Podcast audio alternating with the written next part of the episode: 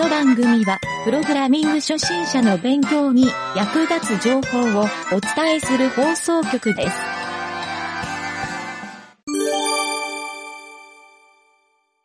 お便りのコーナー。はい、どうも、ゆげたです。えー、今日はですね、お便りが番組の方に届いてますので、そちらを紹介したいなと思います。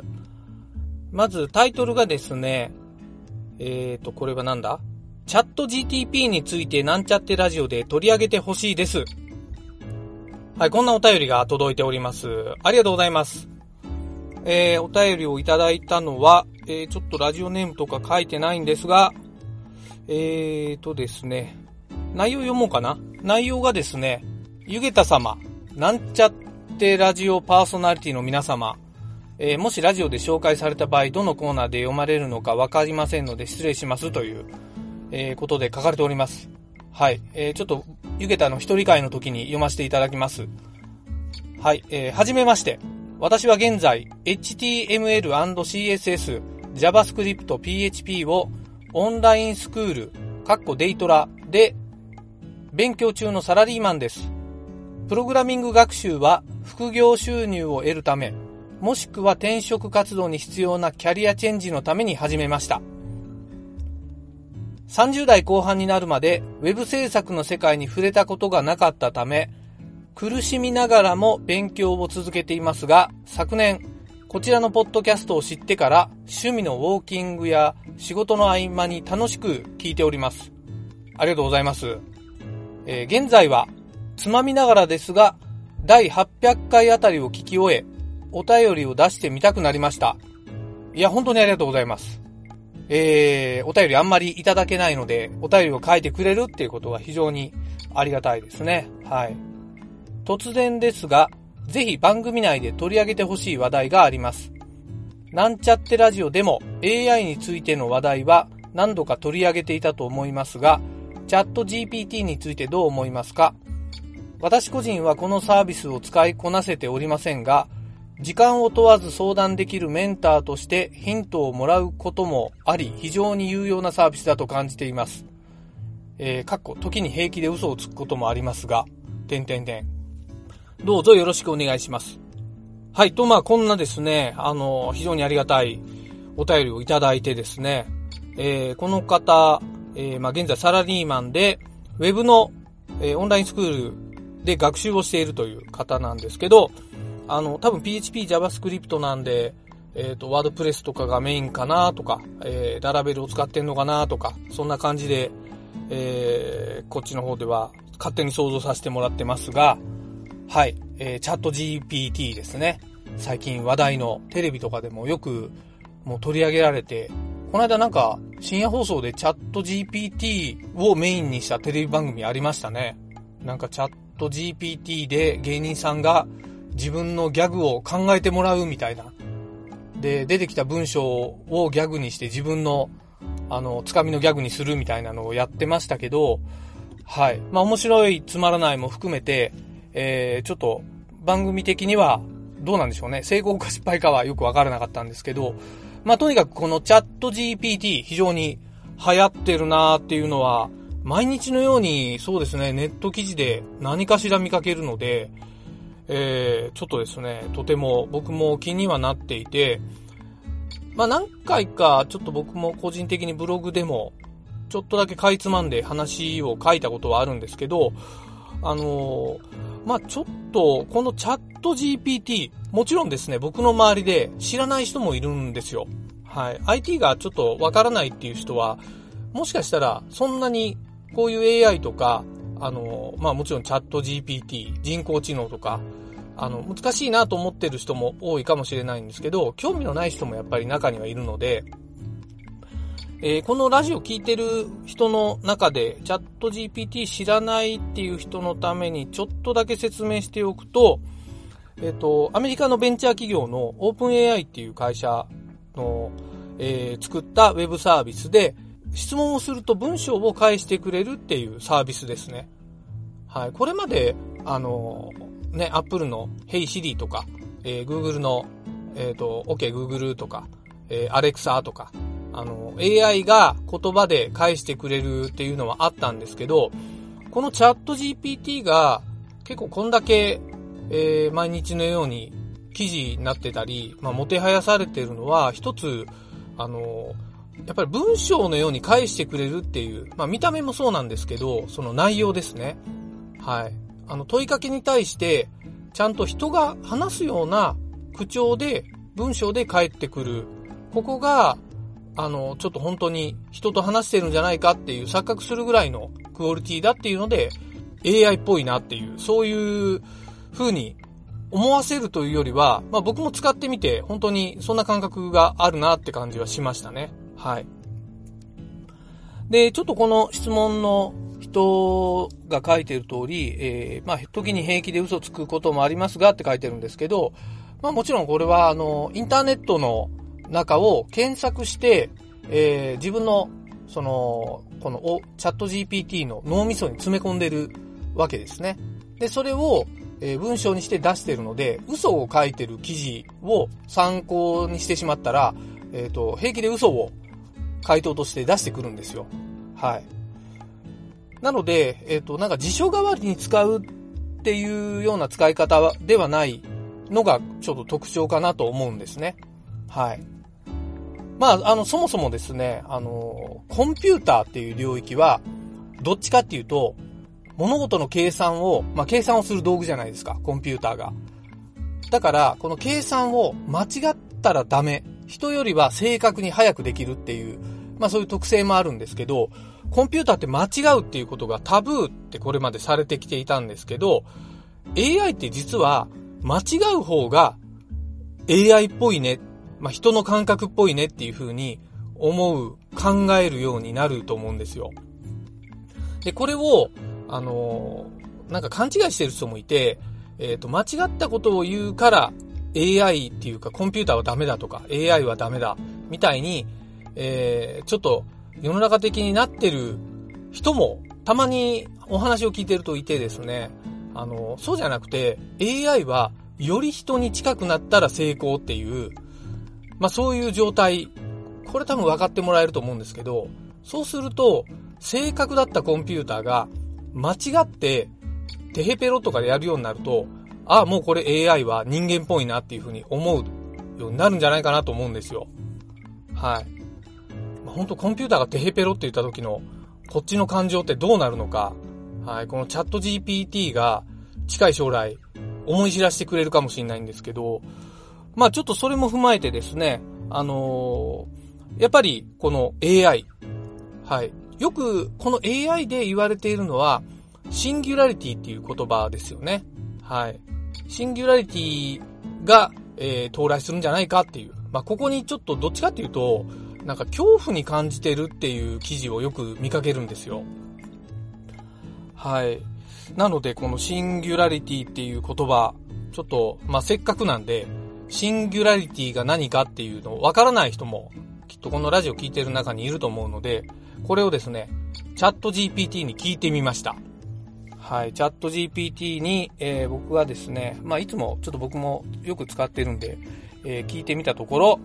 えー、ちょっとそこの回答を読んでみたいと思います。はい、えー、シンギュラリティって何ですかっていうふうに僕が聞いたところ、えー、ちょっとチャット GPT が喋ってるかのように言ってみましょうか。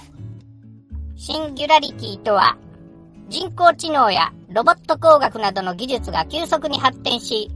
人間の知能を超えるような知性を持った機械が現れることで、人類社会に起こる未来的な変化のことを指します。シンギュラリティが起こると、人間と機械の境界が曖昧になり、人間が制御できない知性を持った機械が存在することになります。具体的には、シンギュラリティが起こると以下のようなことが起こるとされています。1、強い人工知能の実現。2、強い人工知能とは人間と同程度の知能を持った機械のことであり、人間以上の計算能力やデータ解析能力を持ちます。強い人工知能が実現すれば、自己学習や自己進化によって人間を超越する知能を持った機械が現れる可能性があります。3、ロボット工学の進展。4、シンギュラリティが起こると人間の代わりにロボットが働く社会が実現する可能性があります。ロボットが人間の仕事を代替することで、労働市場や社会構造に大きな変革が生じることが予想されます。5、超人間的な生態改良の進展。6、シンギュラリティが起こると、遺伝子工学や生態工学の進展によって人間の身体機能を超越した生態改良が実現する可能性があります。シンギュラリティが起こると人間社会には大きな変化が起こることが予想されていますが、その変化がプラスかマイナスかは未知数です。一部の研究者たちはシンギュラリティが人類にとって脅威となる可能性があると警鐘を鳴らしています。一方でシンギュラリティによって医療やエネルギー、環境問題など人類が抱える課題を解決する可能性があるともされています。はい、こんなですね、シンギュラリティの回答。まあ、それっぽく書いてるんですけど、ちょっと文章が重複してたり、えー、まあ何言ってるかわかんないよみたいなとこも、まあまああったりするかなと思ったんですが、まああの、一言で言うと、あの、コンピューターが人間の知能を超えて、えー、まあそれが脅威に感じるか、えー、まあそれかですね、まあ感じなくてプラスになるかもっていう、まあここが境界線のことをシンギュラリティって言うんですね。はい。まあそんなですね、あの、シンギュラリティ。ちょっとこのチャット GPT っていうこのサービスによって、あの、これまで、えー、第3次 AI ブームっていう風に言われていたんですけど、またなんかこう3.5ぐらいの、そんな感覚を、えー、ちょっと思わせてくれるような今波の感じですよね。はい。このチャット GPT によって、えっ、ー、と AI、この AI っていう領域、まあなんとなく AI って今、プログラム言語的に多分 Python イコール AI みたいになっていて、えー、まあ AI の学習する人は Python を使うし、まあ AI と同時に AI って裏でやっぱりデータの物量がすごいので、あのデータ解析能力っていうデータサイエンティストとか、あの、そういうデータ分析、ここのちょっと思考が、えー、問われて、まあそれが得意なのが Python でっていうか、まあ Python が非常にライブラリが豊富っていうのがあるんですよね。はい。なので、えー、Python を使う人は AI みたいになってるんですけど、まあ、このチャット GPT によって、えー、この AI っていうジャンルだけじゃなくて、僕はあの、他のプログラム言語もそうですけど、コンピューターのその業界全体、まあ、ウェブ業界だったり、まあ IoT とかもそうですよね。システムとかアプリとか、こういう、えー、もういわゆるコンピュータープラットフォームの、ここの業界全体が、まあ近いうちに何かしらの大きい変革があるんじゃないかなっていうふうに考えています。はい。まあ、これはですね、一つは、Google がこのチャット GPT をすごく脅威に感じているっていう、もうこれを公言したっていうのもありますよね。はい。ネット記事でいっぱい出てるんで、探してもらうとすぐ出ますけど、あの、もう本当に Google がこのチャット GPT にとって変わられるんじゃないかっていう、はい。そんな予想をしてる、あの、経済学者なんかもいるみたいですね。はい。まあもしかしたら、この Google も含めてなんですけど、大手の IT 企業、これらがこれまでにないぐらいの破格の MA 金額、はい、M&A の金額で、えー、このチャット GPT の、えー、オープン AI 社、これを買収するかもしれないし、それか、そういう GAFA を超えたポジションにオープン AI っていう会社がのし上がってくるかもしれないし、まあ、第3の方向性としては、えー、国家の陰謀でこうした AI の学習を封じ込められるかもしれない。はい、どこかの漢字圏の国とかであり得そうな感じしますよね。はい。まあちょっとそういう未来予想も、まあいいか悪いかっていうのも正直わからないんですが、えー、まあ、変わってくれるのは僕はなんかいいかなと思うし、大賛成なので、えー、まあ、やっぱり世の中って変化し続けていくものなので、変化するのが怖いとか考えてる人はちょっと、えー、もしかしたら、なんかこの脅威に感じてしまうかもしれないんですけど、はい。またですね、ちょっともう一つだけ考えてみたのが、サイバーダイン社がスカイネットというチャット GPT みたいなシステムとターミネーターという人型ロボットを大量生産するかもしれないと。はい。でももし仮にそうなったとしても、えー、僕はですね、きっとホームページを作ってたり、ゲームとかですね、いろんなシステムをちまちまプログラミングして作ってるんじゃないかなと、えー、まあそんな自分がいるだろうなというふうに、のほほんと考えている、えー、というのがですね、僕がこのチャット GPT について、えー、考えていろんな未来予想をしてみたという、はい。ちょっとこの質問者の方の回答になってるかどうかわからないんですが、はい。えー、まあそんなことで、えー、ちょっといろいろお話をさせてもらいましたが、まあ、あの、このチャット GPT についていろいろ話をするって、やっぱりちょっと面白いですね。僕もこの質問もらってからいろいろ考えてみて、えー、まあ、やっぱりなんとなくこの AI っていうと、ターミネーターの映画が出てきますよね。はい、よく、シンギュラリティイコールターミネーターの、あの世界が未来的に来るんじゃないかっていう、はい、これどうなんでしょうね。ワクワクなのか、脅威なのか。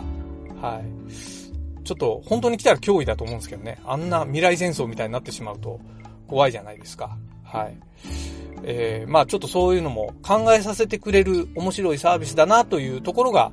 えー、正直分かったかなと思います。はい。まあ、皆さんですね、あの、いろいろチャット GPT を触ってる人、触ってない人、えー、ちょっと、まだよく分かってない人とかもいると思うんですけど、もしご意見ありましたら、ぜひですね、番組まで、えー、ちょっとお便りをいただけると、また、こういう形でかどうかわからないんですが、あの、取り上げさせてもらおうかなと思っております。はい。という感じで、えー、ちょっと今回はですね、チャット GPT について、えー、取り上げてほしいですというお便りをいただいたので、えー、ちょっと回答してみました。えー、この方、あの、ウェブの勉強をされてるということなので、えっ、と、ちょっと番組の方でも、いろいろと、またそういった学習のコーナーも増やしていこうかなと、え企画はしておりますので、え引き続きですね、あの、番組の方ごひいきによろしくお願いします。えー、他にもですね、あの、いろんなテーマも含めて番組へのお便り募集しておりますので、はい、どしどし、えー、お便りを送ってくださいませ。はい、そんな感じで、えー、今回はお便りのコーナーお送りしました。お疲れ様でした。番組ホームページは、https コロンスラッシュスラッシュミントドットマークスラッシュ